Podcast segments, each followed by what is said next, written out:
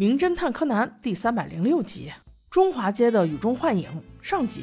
这个中华街，我看完这两集才发现，就是唐人街的意思。也就是说，这件事情发生在日本的唐人街。故事的起因是因为小兰抽奖抽到了一张中式餐厅的优惠券，所以毛利小五郎就迫不及待的想要去吃。他说他最喜欢吃北京烤鸭了。而为了节省时间，小兰在整个一路上都在做作业。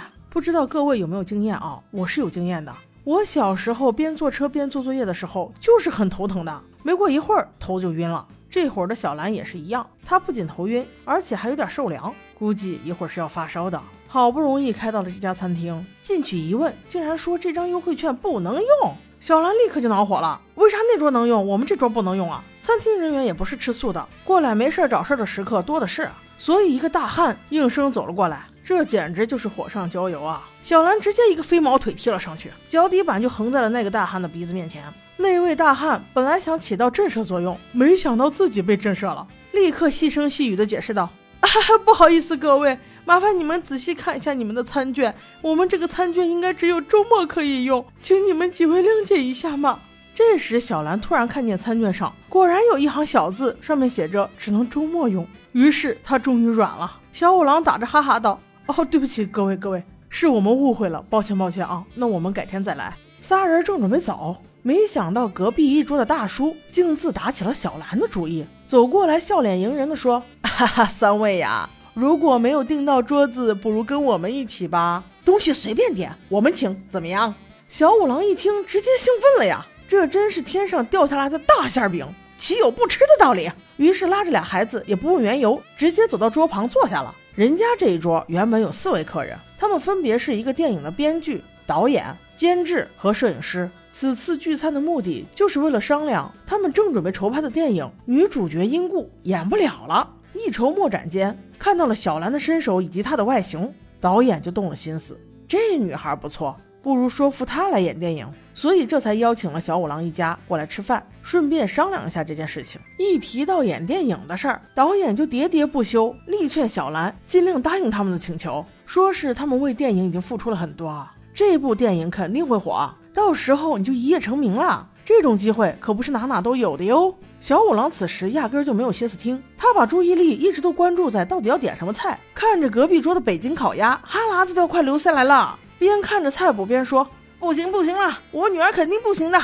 小兰听到了爸爸这么说，反倒是来了兴趣，想要细问一下电影的内容。柯南倒是很开心，双手赞成，想要小兰姐姐去试试。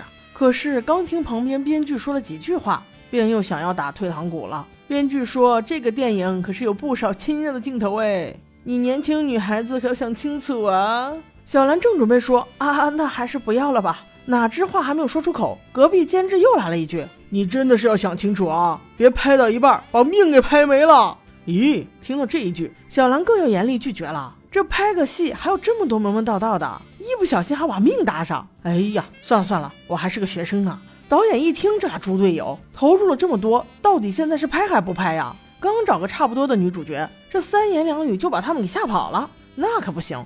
赶紧挽回局面，说道：“ 小兰小姐啊，你先不要听他们说，来来来，咱们边吃边聊啊，想吃什么随便点，随便点啊，不急于一时下决定的。”这边说话边招呼服务员上菜，看到自己面前的两盘菜，一盘是鸡蛋炒虾仁儿，一盘是便蛋，立刻不悦道。我不是说过吗？我对鸡蛋过敏，看见这个就恶心。谁还点了两盘这个菜，专门放我面前？快快快，转走！柯南听到这一会儿，已经不想让小兰再涉险了。况且小兰姐姐今天还有点感冒，于是假装自己不想吃饭了，想要赶紧走。小兰却贴心的给他点了一盘他最喜欢吃的包子。面对美食的诱惑下，他也只好坐下，先吃了包子再说。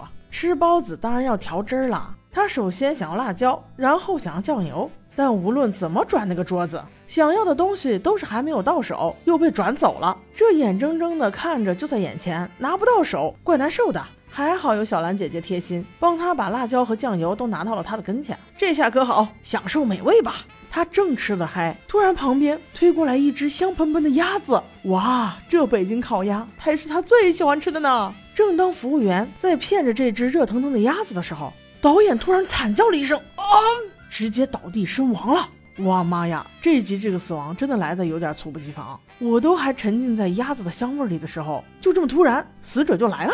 很快警察就来了，这名警官长相酷似横沟警官，只是头饰不太一样。原来他是横沟的弟弟，我们叫他小横沟警官吧。他和大横沟不一样，他不迷小五郎，反而对小五郎有些不屑，所以话里话外还有点针对。看来叔叔这次真得展示点真本事来震慑一下他。经警方调查得到以下结论：死者死于氰酸钾中毒，而毒物的残留只有两处，一个在死者的餐具上，而另一个则是死者用过的毛巾，尤其是毛巾有大量残留。也就是说，死者并非在吃北京烤鸭的时候中毒的，而是在此之前就被人下了毒。能够做到这一点的，就只有他这三位同事了。而此时的小兰感冒越发的严重起来，头也开始疼，身体也开始发烧。那凶手到底是谁呢？随后小兰会怎样呢？我们下期再说。